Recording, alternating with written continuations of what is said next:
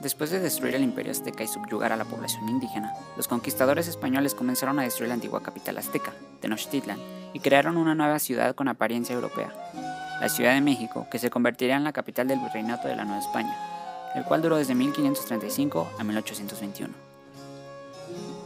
Fue una entidad territorial integrada del Imperio Español, que floreció desde los siglos XVI al XIX, y se estableció después de la conquista e incluyó muchas regiones en ese momento, durante el periodo colonial, el rey de España era el principal gobernante.